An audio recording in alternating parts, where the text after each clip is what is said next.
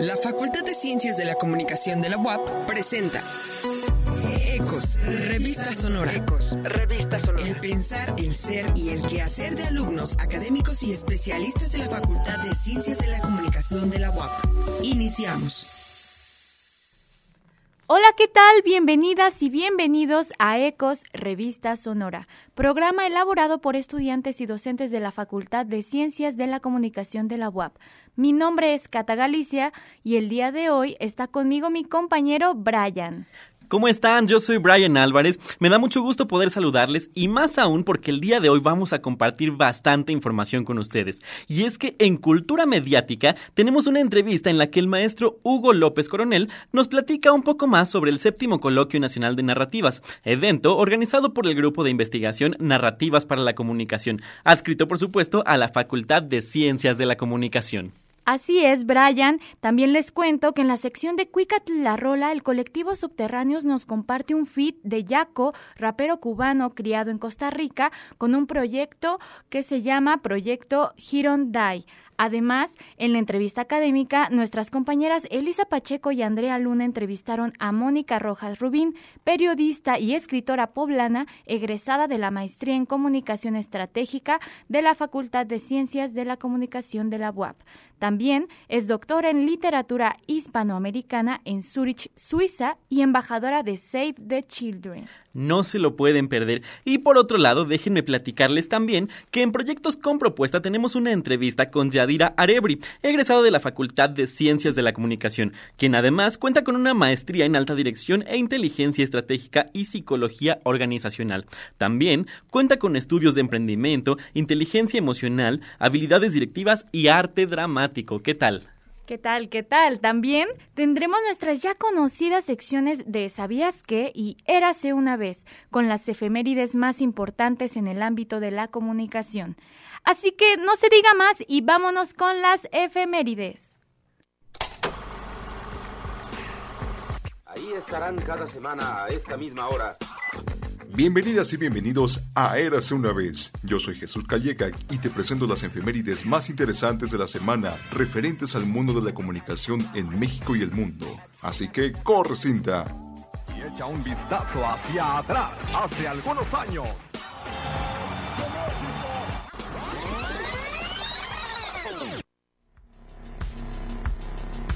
...20 de enero 1999 aparece por primera vez el gusano informático para Windows Happy 99, también conocido como iWorm o SCA. Este virus es considerado el primer virus que se propagó por correo electrónico y ha servido como modelo para la creación de otros virus de la libre propagación, llegando a varios continentes como América del Norte, Europa y Asia. Happy 99 se instala y se ejecuta en el segundo plano de la máquina de la víctima, sin su conocimiento.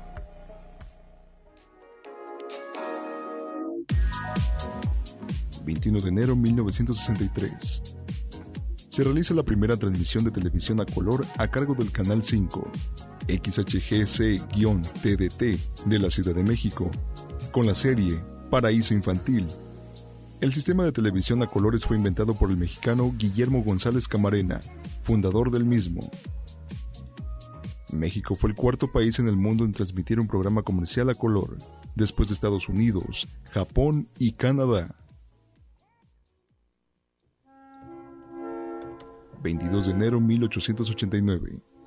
Nace Rafael Alducín Bedoya, periodista poblano y fundador del diario metropolitano Excelsior, inspirado en el diario New York Times. El Excelsior, junto con el Universal, es uno de los periódicos con mayor trayectoria en México. Alducín también es conocido por ser el promotor del Día de las Madres, el cual introdujo en México el 10 de mayo de 1922.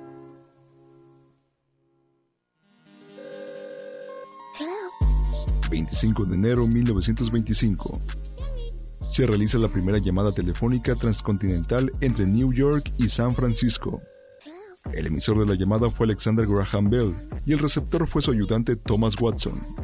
A una distancia de 5.470 kilómetros, las primeras palabras transmitidas fueron: Señor Watson, ¿está ahí? ¿Me oye? 130.000 postes telefónicos y 2.500 toneladas métricas de cable de cobre fueron necesarios para extender tan larga línea telefónica.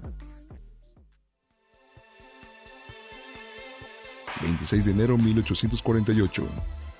Nace Justo Sierra Méndez, escritor, historiador, periodista, poeta, político y filósofo mexicano. Promovió la creación de la Universidad Nacional de México, hoy conocida como UNAM. Se le conoce también como Maestro de América, por el título que le otorgan varias universidades de América Latina. Justo Sierra también escribió varios libros, y algunas de sus obras destacadas son Confesiones de un pianista, Cuentos románticos y En tierra yankee. Y hasta aquí las efemérides. No se pierdan, eras una vez, la próxima semana. Muchísimas gracias Jesús. Y complementando un poco lo que acabamos de escuchar respecto a la televisión a color, déjenme platicarles amigas y amigos que fue el propio González Camarena quien eligió que Paraíso Infantil fuera el primer programa transmitido a color. Y esto tiene una razón de ser, ya que el ingeniero creía que la programación vespertina de la televisión mexicana tenía que estar dedicada a los niños. Y por eso mismo es que inicialmente el Canal 5 estuvo dedicado a servir a la población infantil. Qué chido, ¿no? O sea... Están chidos todos estos análisis que nos ayudan a conocer qué contenido compartir, a qué público, a qué público dirigirnos, etcétera. Es un recurso que hoy en día utilizan diferentes medios, tanto digitales como de expresión, de hecho, aquí en la carrera de comunicación tenemos la materia de análisis del discurso, donde tal cual nos ponen a estudiar diferentes formas discursivas de narrar y que justamente a continuación nuestra compañera Fer Méndez nos trae una entrevista con el profesor Hugo López Coronel, que forma parte del grupo de investigación de narrativas para la comunicación de nuestra facultad y nos platicará sobre el próximo séptimo coloquio nacional de narrativas. Así que vámonos con la entrevista.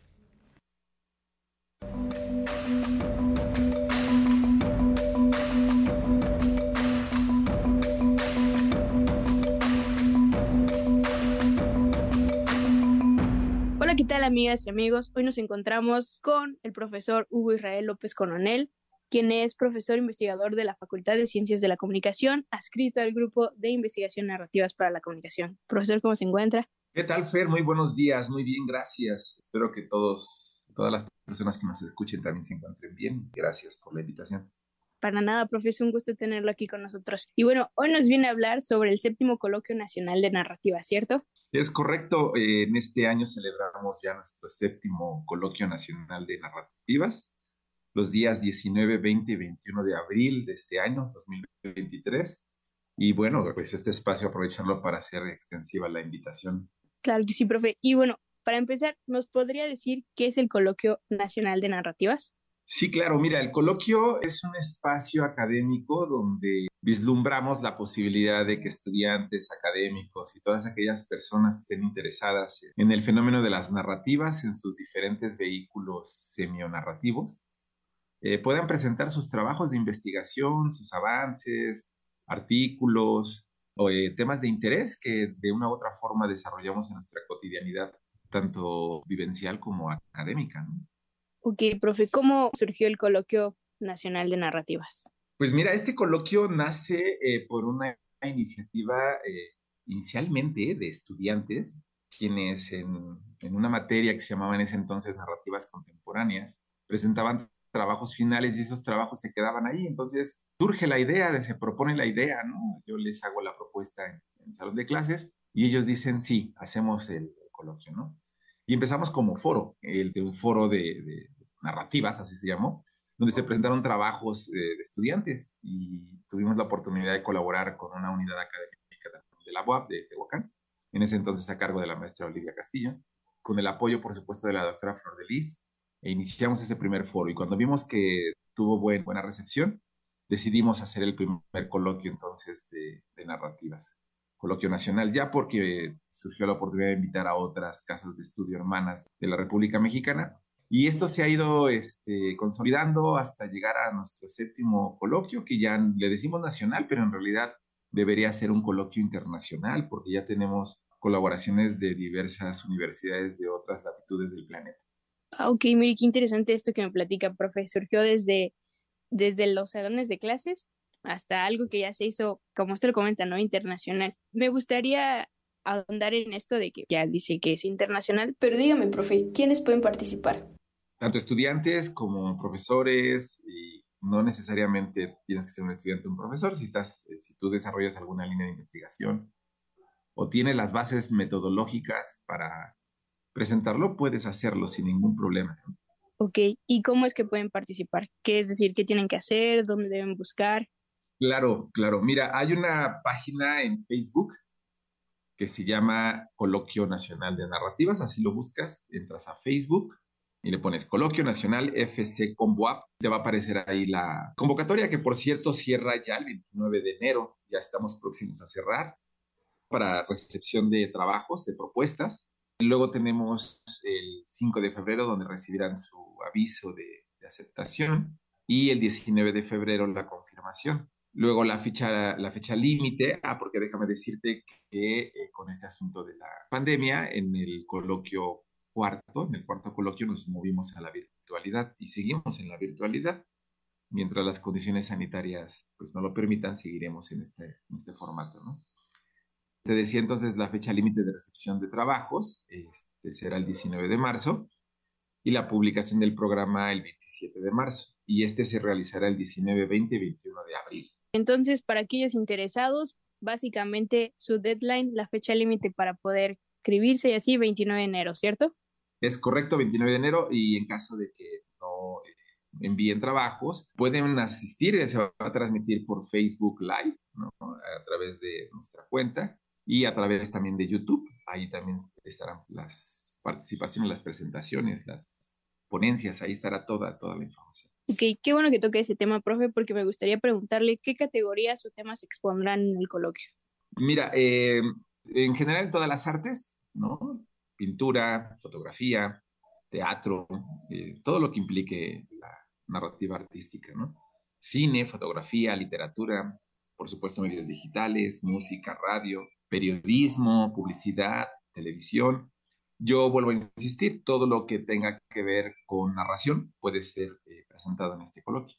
Claro, y ya, profe, así como una pregunta extra, ¿cuál ha sido una de sus eh, mejores presentaciones o exposición que haya disfrutado más en el coloquio?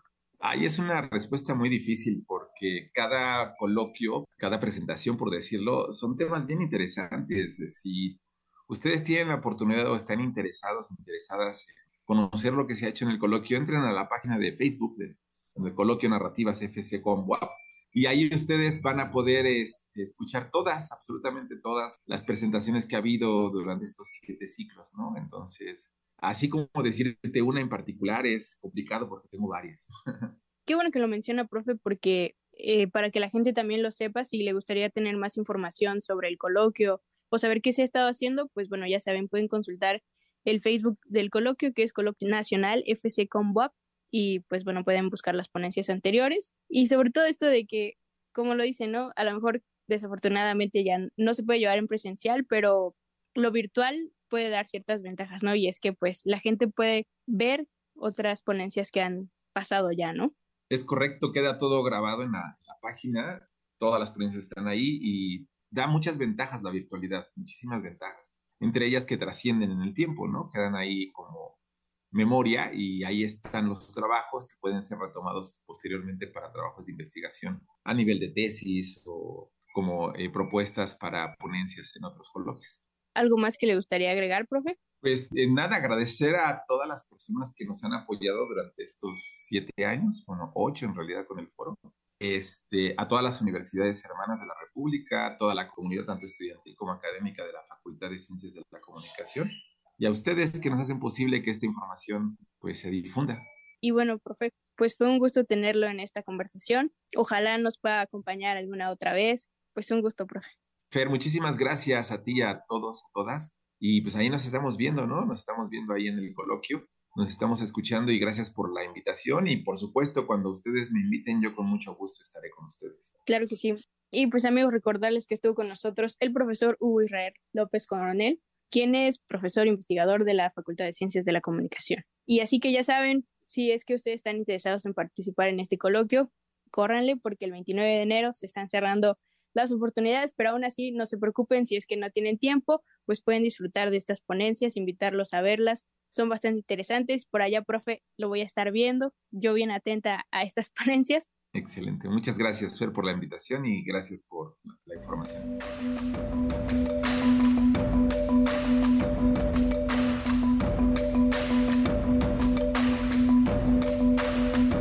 Y bueno, pues por si algo se les pasó, les recordamos que toda la información respecto a este coloquio la pueden encontrar en su página de Facebook, Coloquio Narrativas FC Comwap, para que no pierdan detalle. Y es que quedan muy pocos días para que puedan inscribir su propuesta. Así que si tienen algún proyecto, no duden en inscribirlo. Y agradecemos nuevamente al maestro Hugo López Coronel por habernos aclarado todas las dudas respecto a este gran evento.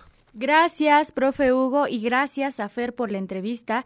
Les hacemos también otra invitación a asistir a la Sala Nobel en la librería del Complejo Cultural Universitario. Del lunes 23 de enero al lunes 30 de enero va a haber presentaciones de libros que tienen como autoras y autores, docentes y estudiantes de la Facultad de Ciencias de la Comunicación de la UAP. Los libros son Imagen y Salud en la Era de la Comunicación Digital nuevos procesos de interacción y construcción de sentido.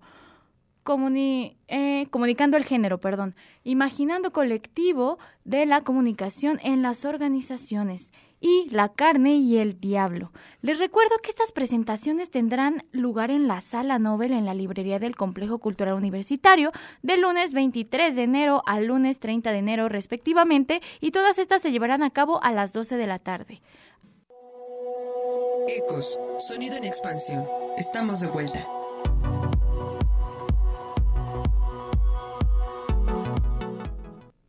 Estamos de regreso en Ecos, Revista Sonora, y nos vamos con la bella sección de Cuicatl La Rola, a cargo de Hugo Cabrera, que en esta ocasión nos comparte una canción llamada Canción Indígena de Yatzel Domínguez, mejor conocido como Yaco, en colaboración con Proyecto Girondai. Cuicatl alternativa.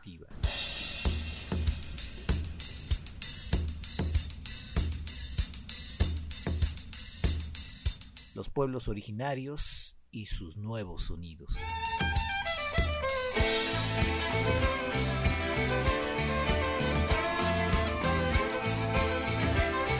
subterráneas.com.mx Yaco de origen cubano, avecindado en Costa Rica, rapero con pleno entendimiento de los grupos indígenas de Latinoamérica y en constante convivencia con los territorios, esos mismos que son asediados por estructuras sociales que no empatan con la naturaleza. Yaco, canción indígena. Mi nombre es Hugo Cabrera y esto es Cuicat, la rola.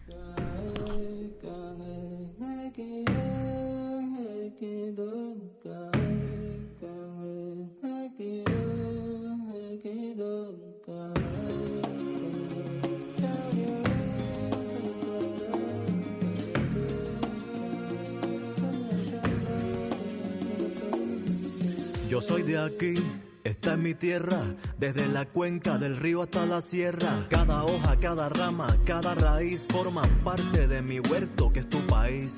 Yo soy de aquí, esta es mi raza, este techo de hoja de palma es mi casa, esta laguna, este hormiguero, esta guatusa está ladrando su agujero, este peñón, esta bajura, esta dulce melodía que es mi cultura, esto que me quitas, esto que te doy, yo sigo siendo nato de donde estoy. En la cascada que cae de la montaña, mis mujeres lavan y mis hijos se bañan. Estos sembradíos donde cultivo es mi hogar, es en donde vivo.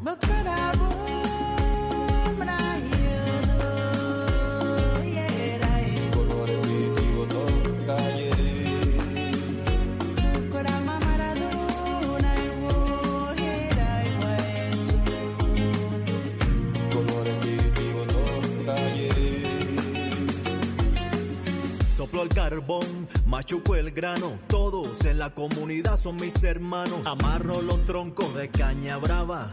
Hago jarabe con semilla de guayaba. Me curo mis dolores con las plantas. No las arranco, me llevo lo que hace falta. Bajo a caballo por la quebrada. Aquí el poderoso no me ha dejado nada. Esta llanura, esta cordillera han sido testigos de mi vida entera. Esta selva oscura, esta noche grata que despierta el fuego con la fogata. Este altiplano que me quieres quitar, este mausoleo que quieres profanar, esta hamaca en la que me acuesto, todo esto que me dejaron mis ancestros.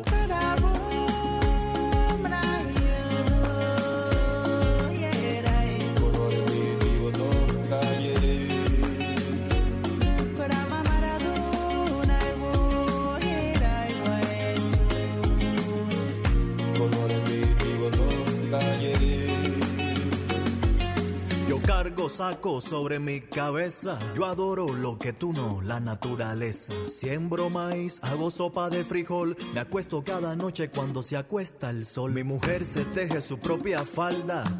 Carga mi chiquito sobre su espalda. Yo peleo contra las máquinas con pala. Peleo por mi bosque que me lo talan. A fin de año me pongo bien bonito pa' festejar el baile de los diablitos. Con petate, chácara y sombrerito. Mi jícara con chicha y mi arroz con palmito. Hay chinchibí y tamal de lote. Pecado que me traje por el cauce en bote. Celebramos a la madre tierra y le pedimos pa' que llueva mucho y nos guíe en el camino. Esta mi etnia, mi amuleto, pito de colores, mis cachetes prietos. Estoy en mi tierrita y con nadie me meto. Respeto, pa' merecer respeto.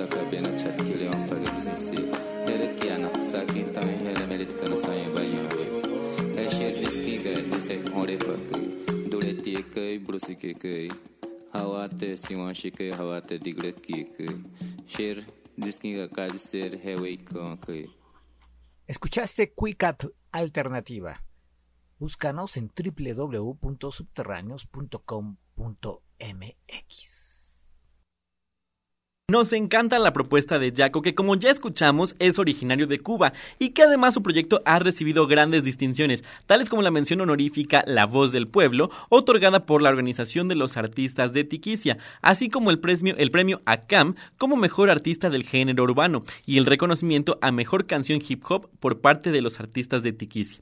Cabe mencionar también ha logrado consolidarse como uno de los artistas urbanos más exitosos de Costa Rica. Su música ha sido fuertemente difundida por redes sociales y a pesar de lo controversial de sus letras, también ha tenido gran, gran exposición en radio y TV. Así que cuéntanos a través de nuestras redes sociales qué te parece la música de este gran artista. Claro que sí, vayan y cuéntenos qué les pareció. Y oye, Brian, nos tienes un evento, ¿no? Así es, déjenme contarles que el tercer Originarios Lab, Laboratorio de Proyectos en Desarrollo de Largometrajes y Cortometrajes en Lenguas Originarias, está a un par de meses de llevarse a cabo. Y por ello, abre su convocatoria para realizadores y productores latinoamericanos y o radica radicados en Latinoamérica, que actualmente tengan un proyecto de cortometraje o largometraje en desarrollo de documental, ficción, experimental o animación en cualquier lengua originaria de Latinoamérica.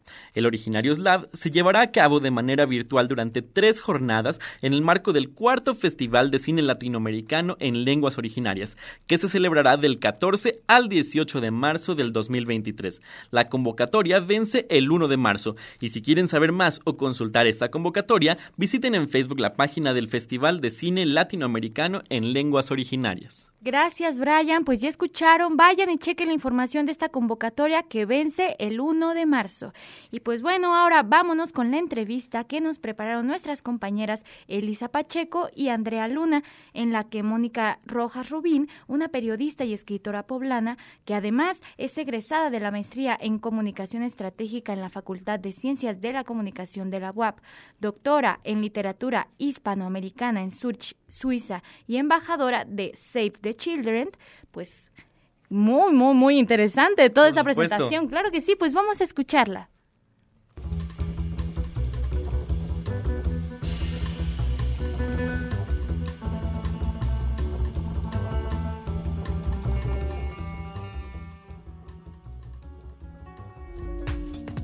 Hola, bienvenidos sean todos y todas. Te saludamos Elisa Pacheco y Andrea Luna.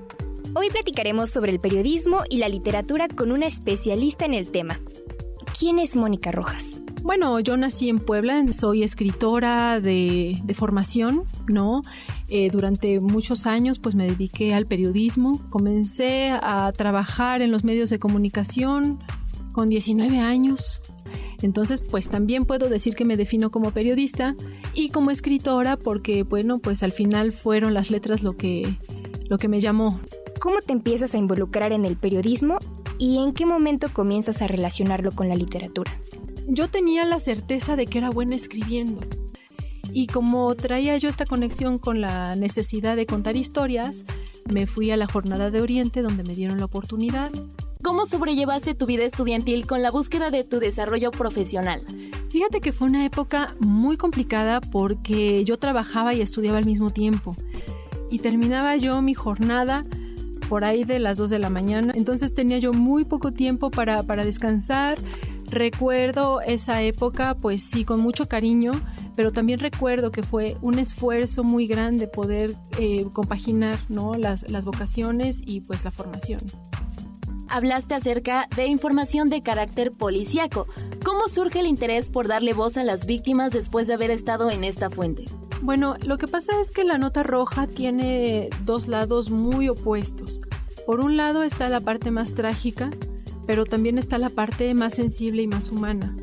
Y es así incluso como me acerco a la organización Save the Children, porque dentro de todas estas personas o estas víctimas vulnerables, las más vulnerables de ellas me parece que son los niños y las niñas mencionabas que migraste a Suiza. ¿Qué fue lo que te llevó a vivir allí y cuál fue la influencia que tuvo en ti como escritora? Pues me llevó el amor y bueno, pues me fui para allá. Y bueno, pues sí ha servido muchísimo porque es como ver la realidad desde el helicóptero. Entonces yo puedo decir que ver mi realidad desde una perspectiva más eh, eh, distanciada de, mi entorno me ha servido para escribir. ¿Cuál ha sido tu principal motivación para levantarte todos los días a seguir tu pasión, tomando en cuenta que estás muy lejos del lugar de donde eres, que estás en un contexto muy diferente, pero que aún así sigues todos los días impulsándote a seguir haciendo lo que amas? Pues precisamente eso, ¿no? O sea, pensar que que a pesar de la distancia, pues no dejo de, de, ser mexicana, que no me puedo arrancar la raíz, pensar que siempre va a haber un momento para volver, que, habrá un momento para hablar mi idioma, para escuchar mi música. La vida del migrante no es fácil, aún en espacios donde se pudiera pensar que hay muchos privilegios, porque el migrante siempre va a estar extrañando algo. Pero cuando uno puede capitalizar, por llamarlo de alguna manera, capitalizar la nostalgia, la tristeza, incluso eh, la depresión, porque hay momentos muy fuertes en la vida del migrante, si se pueden capitalizar en la literatura, pues entonces salimos ganando. Dentro de todos tus logros y proyectos realizados, nos gustaría hablar un poco acerca de tu nuevo libro titulado Lobo. ¿Qué fue lo que te motivó a escribirlo? Bueno, eh, Lobo es un libro que tengo escribiendo desde hace ya unos 5 o 6 años. Y bueno, pues la idea comenzó con mi infancia, ¿no? Recuerdo muy claramente a mis padres incluso eh, algunos tíos, amigos, pues reunidos los sábados para ver el boxeo. Y me interesaba mucho explorar eh, cuáles eran esas motivaciones que tenían los boxeadores, los pugilistas para subirse a un ring sin saber si iban a bajar vivos o muertos. Entonces, bueno, pues me di a la tarea como buena periodista, eh, pues ir a buscar a la fuente. Investigar. A investigar, exactamente. Entonces me fui a la fuente, fui a hablar con don José Sulimán, que ya, ya falleció, que era el presidente de la comisión de box, y él me puso en contacto con algunos boxeadores que me contaron sus historias. Eh, se desarrolla en Tijuana. Y me parece interesante que a través de esta escritura, a, través de, la novela, pues se pueda abordar ese, esa problemática que no nada más tiene que ver con esa frontera. Hay líneas divisorias incluso en las universidades, en el salón de clases, en, cualquier espacio hay líneas divisorias, explorar esas líneas divisorias.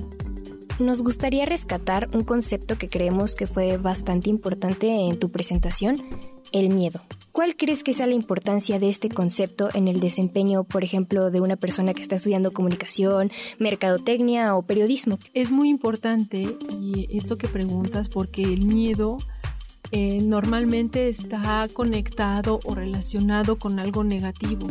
En el caso del periodismo me parece que, que debe haber una línea fina ¿no? Eh, pero también divisoria respecto al miedo que te paraliza y el que te conduce a tomar decisiones. Todos vamos a sentir miedo en algún momento de nuestra vida, pero como periodista debes tener muy claro que tu papel es atreverte a preguntar lo que alguien no se, no se atreve a hacerlo, atreverte a preguntar por la persona que no tiene el micrófono. El periodismo es un compromiso social. ¿Cómo percibes las problemáticas que adolece hoy el periodismo en nuestro país? Las problemáticas siempre han existido. O sea, eh, México es uno de los países más hostiles para el periodismo y creo, y de verdad lo considero así, que los jóvenes como ustedes que se están dedicando a esto son muy valientes, muy valientes y tienen que ser verdaderamente apoyados por la sociedad porque son una parte y son un engranaje muy importante pues del ejercicio de la libertad de expresión. Entonces, algo que para ti podría decirse es importante sería esta parte de dejar el miedo de lado y dar el primer paso, ¿no? Más que dejarlo a un lado, de pronto hasta escucharlo, porque el miedo está muy conectado al instinto. Escuchar el instinto, ¿no? Cuando él te avisa que por aquí no es, por aquí no es. Y yo creo que más que satanizar, ¿no? Este concepto del, del miedo, me parece que más relevante sería conectarlo al, instinto de supervivencia, que por supuesto es parte fundamental del ejercicio de los periodistas. ¿Cuál sería un consejo que le darías a todas las personas que como nosotros apenas empezamos en este camino de la comunicación? Que sean muy valientes, que sean además muy agradecidos con, con los y las periodistas que abrieron brecha, esto que ustedes están haciendo y a lo que se van a dedicar es resultado de muchos años de lucha, de un lado, del otro. me parece que, que los jóvenes que ahora lo están haciendo son sumamente valientes. Oye, Mónica, ¿y dónde podríamos conseguir tu nuevo libro? Bueno, el libro ya está en todas las librerías reconocidas en, en Puebla y bueno, pues en México también. Ok, muchas gracias, Mónica. Bueno, esto fue todo por el día de hoy. Nosotras somos Elisa Pacheco y Andrea Luna.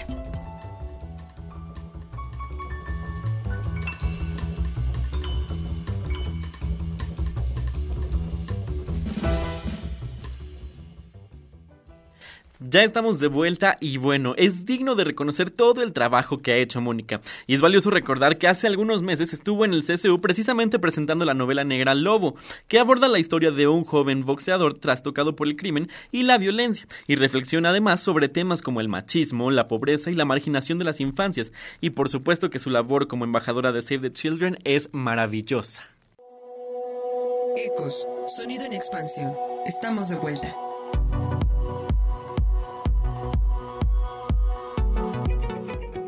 ¿Sabías que? El medio masivo de comunicación más antiguo es la radio. Sí, se inventó en el año de 1887, es decir, que tiene 135 años desde que fue creada. Ha logrado permanecer vigente por sus grandes cualidades, fácil producción, largo alcance, sencillo uso e inmediatez. Estos atributos han hecho posible que la radio siga siendo el medio de comunicación más popular del mundo. Dato bastante interesante y cuéntenos a través de nuestras redes sociales si ya sabían esto sobre la radio. Recuerden que nos encuentran en Facebook, Instagram y Spotify como Ecos Revista Sonora. Así es, Cata, nos encanta leer su opinión. Y ahora vamos a una sección que me encanta y que estoy seguro que a ustedes que nos escuchan también les va a encantar. Y es que en Proyectos con Propuesta platicamos con Yadira Arebri, quien es egresada de nuestra facultad. Pero yo no les cuento más, vamos a escuchar esta entrevista.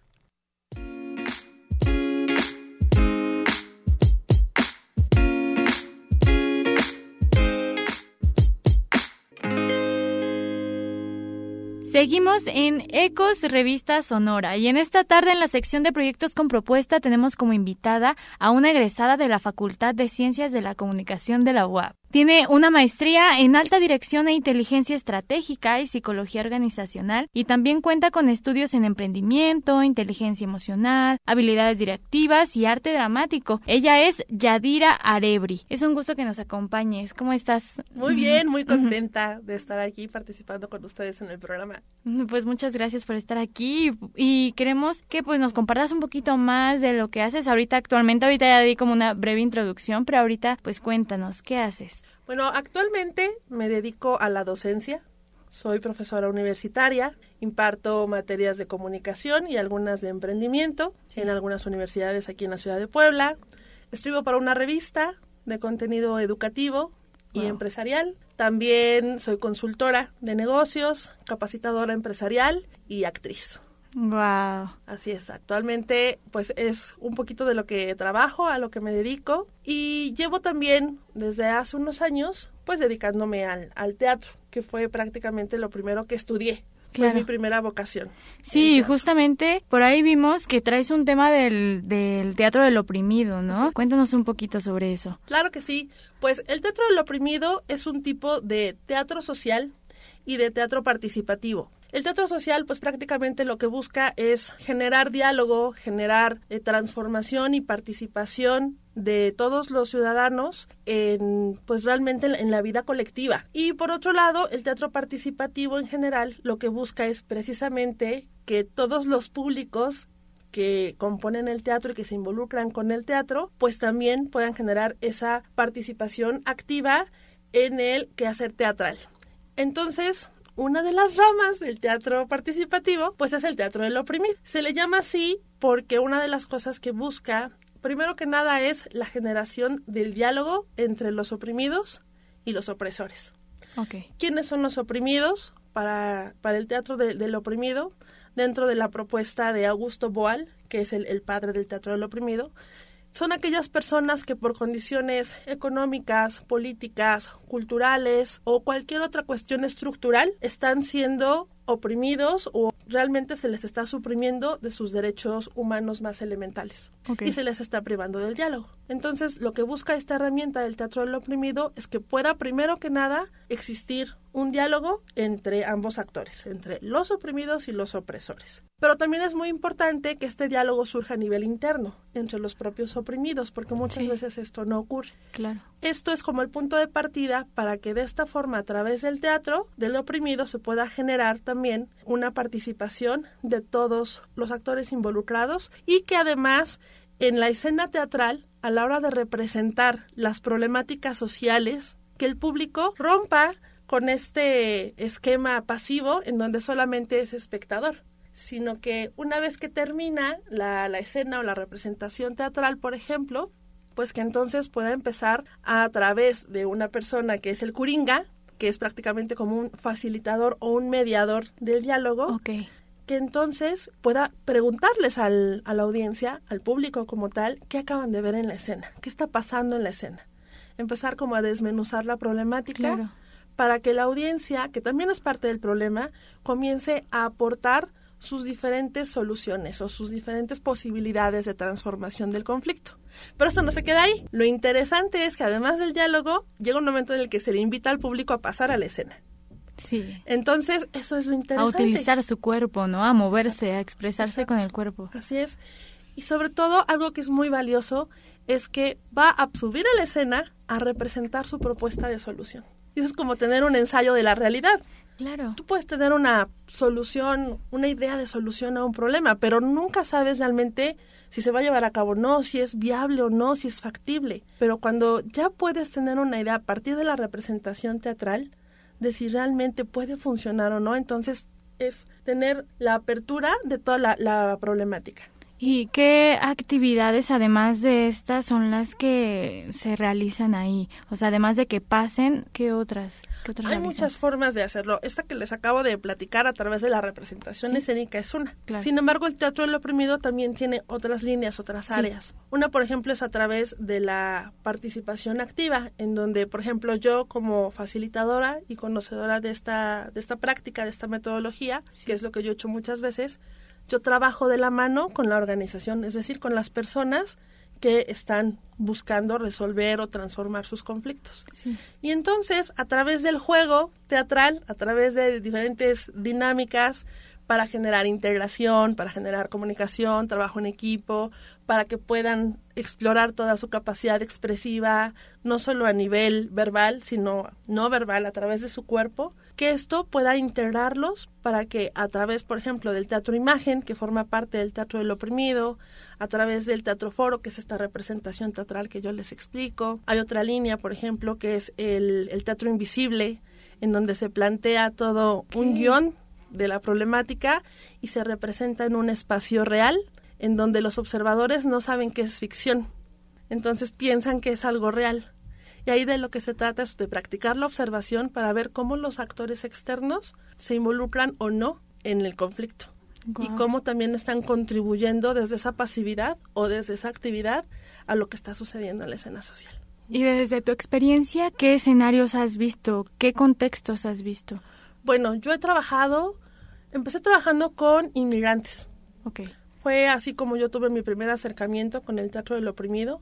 Entonces, eh, ahí de lo que se trataba, por ejemplo, era de dos cosas. Había dos objetivos. Por un lado, buscar su inserción social al quedarse en, México, en, en nuestra tierra. Y por otro lado, también ayudarles a que pudieran regresar a su tierra.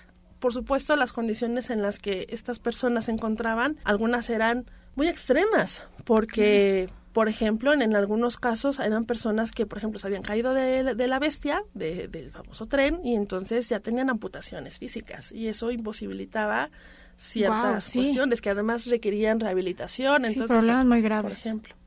Trabajé también con eh, mujeres víctimas de acoso, víctimas de violencia intrafamiliar, violencia de género. Trabajé con jóvenes para la prevención de de, drogas, por ejemplo, de adicciones. Sí. Son como los tres grupos principales con los que he trabajado y también para la prevención del mobbing, que es el acoso laboral. ¿Y cuáles son como los casos más destacados que, podría, que podrías rescatar? Bueno, uno de ellos yo creo que es el tema del mobbing, que es uno de los que más he trabajado, porque ahí, por ejemplo, es algo que voy a mencionar, había un conflicto ético en un primer momento conmigo, porque por supuesto cuando hablamos de acoso laboral hablamos de cuestiones estructurales y que eso involucra a las organizaciones. Sí. Y entonces ellos eran los opresores en muchos casos. Y yo estoy al servicio de las personas. Mm, pero por otro lado, también mi carrera estaba orientada a las organizaciones. Entonces, eso de entrada creó un conflicto personal que me hizo buscar, digo, bueno, sí, claro, pero al final las personas siguen trabajando en estas organizaciones y necesitan mejorar sus condiciones laborales, necesitan obtener herramientas para poder afrontar este tipo de situaciones de abuso, de acoso, de opresión. Entonces cambié un poco ahí la perspectiva y es como desarrollé diferentes estrategias para seguir trabajando con estas personas pensando en que trabajo para ellas, no para las empresas. Entonces creo que eso para mí fue una de, de las cosas más fructíferas en ese sentido. Mi tesis cuando estudié la licenciatura se trató de eso, además de un programa de comunicación y teatro del oprimido, por eso es que también lo menciono, y también con los jóvenes. Eh, al ser docente también desde hace muchos años, de alguna manera relacionado a través del académico con jóvenes. Yo he dado clases desde el preescolar, dando clases de teatro, hasta ahora que estoy trabajando con jóvenes universitarios y pasé por todos los niveles académicos. Y entonces, cuando comencé a trabajar con esta herramienta, trabajé con jóvenes de secundaria y bachillerato y estuvimos trabajando en diferentes municipios del estado de Puebla y en algunas juntas auxiliares. la idea era primero llegar a dar un clase, una clase de teatro en cuestiones artísticas y terminó siendo teatro del oprimido al darnos cuenta de que había niveles muy altos de adicciones. Entonces creo que eso también ha sido uno de los trabajos y de los casos más importantes y significativos porque ha contribuido también al desarrollo. y a través de todos estos resultados que has visto en tu experiencia, ¿qué opinas de ocupar esta expresión artística como lo es el arte dramático, relacionándolo con la comunicación? Yo creo que es maravilloso. Yo una de las cosas que creo firmemente es que el teatro en general, no solo el teatro del oprimido, sino que el teatro en general como expresión artística tiene grandes bondades porque le permite al ser humano desarrollar muchas habilidades desde su expresión verbal y lingüística hasta, por supuesto, la expresión no verbal, la integración con las demás personas, el trabajo en equipo, la asertividad, la empatía, por ejemplo, que son pues al final habilidades sociales que necesitamos para convivir con las demás personas y que son necesarias para lo que sea que te dediques en la vida, sea lo que sea que hagas. Entonces, creo que eso es algo muy, muy válido, muy valioso. Creo que además el teatro es una herramienta comunicativa en sí misma, por esto que planteo. Entonces, si lo vemos por ese lado, ambas son completamente compatibles. Sí. Si lo vemos por el lado del teatro del oprimido, justamente lo que busca es eso, generar diálogo y la comunicación es eso finalmente. Entonces, creo que también es una herramienta valiosa precisamente por eso. Claro, buscar relaciones, pero con el teatro del oprimido, buscar que sean relaciones sanas, que el opresor reconozca que es opresor y deje de ser opresor, y los oprimidos también, ¿no? Esto que acabas de decir es muy importante, porque muchas veces el opresor no deja de ser opresor. Y eso es una realidad. Algo que se muestra con el teatro del oprimido es que no hay soluciones mágicas y que es muy difícil transformar tanto las estructuras de opresión como a las personas que son opresores. Eso es lo más complicado. Entonces, el punto de partida de la transformación de un conflicto o de la solución del mismo está en los oprimidos. Entonces, al final, pues también es una herramienta de empoderamiento. Sí. Pero sí es importante considerar eso, ¿no? ¿Para, ¿Para qué lo digo? Porque muchas veces me ha tocado que cuando empiezo a compartir la herramienta se idealiza. Es como, claro, es que con esto vamos a transformar a nuestros opresores y realmente no es así. Pero es mirarlo la manera más realista posible, sabiendo que esto nos va a empoderar y que sí tenemos en nuestras manos una herramienta de transformación. Justamente. pues muchísimas gracias. Quisiera seguir platicando, pero se nos acaba el tiempo. Te agradecemos muchísimo que nos hayas acompañado aquí en Ecos y le agradecemos mucho a la gente que nos está escuchando. Compártenos las redes sociales para quien sea que quiera conocer de tu trabajo. Claro que sí, muchas gracias. Gracias por haberme invitado, gracias por estar escuchando también este programa a toda la audiencia. Y me pueden encontrar en la fanpage en Facebook como Yadira Arebri, también en Instagram con el mismo nombre, Yadira Arebri, y también me pueden escribir incluso un correo electrónico a yadira.arebri.trainer.gmail.com. Perfecto. Tuvimos a Yadira Arebri, exalumna de nuestra Facultad de Ciencias de la Comunicación. Seguimos en Ecos, Revista Sonora.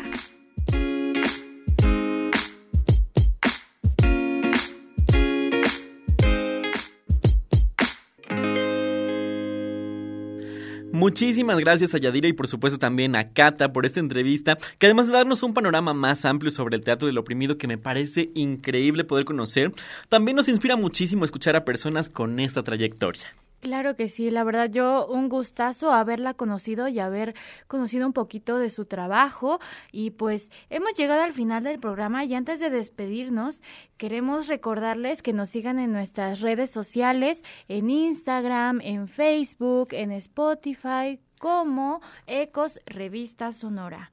Así es, por ahí vamos a estar completamente pendientes de todos los mensajes que nos quieran hacer llegar, que nos cuenten también qué les ha parecido el programa del día de hoy, que ha sido también maravilloso poder escuchar todas las secciones y que por supuesto, eh, pues ya estamos también eh, pendientes en, Spotify para que igual puedan escuchar, si de repente se perdieron alguna de las secciones, pues bueno, puedan volver a revivirlas. Claro que sí, pues bueno, hemos llegado al final del programa y antes de despedirnos les recordamos que nos sigan en nuestras redes sociales otra vez y también pues le agradecemos muchísimo, muchísimo a Jesús Calleca, a Fernanda Méndez, a Hugo Cabrera, Elisa Pacheco y a Andrea Luna, Michelle Rojas y Mario Moreno como apoyo en la edición en la coordinación general, muchísimas gracias a la maestra Gabriela Benítez. En los controles, a Darío Mendoza. Y les Ah, Darío, Montiel, Darío, Montiel. Ah, mire, mire, es que acá nos andamos confundiendo, ¿no? Perdóname, perdóname. Darío Montiel. Y pues bueno, también les dejamos con una canción que se llama Te esperaré. Es un tema romántico de la película francesa El paraguas de Cherburgo, la cual se proyectará el día de, el día de mañana, sábado 21 de enero, en las salas de cine del Complejo Cultural Universitario a las 5 de la tarde. Pues bueno, muchísimas gracias. Nosotros fuimos Cata Galicia y Brian Álvarez. Y bueno, pues muy lindo fin de semana. Nos escuchamos la siguiente semana aquí en Ecos, Revista, Sonora. Vuelve por favor, yo te esperaré. Las horas del reloj me marcan tu esencia. Mi vida se detuvo, nada es igual. Después que tú te fuiste ya no soy el mismo más. Ecos, revista sonora. La Facultad de Ciencias de la Comunicación por la radio. Nos escuchamos los viernes de 6 a 7 de la tarde por el 96.9 de FM.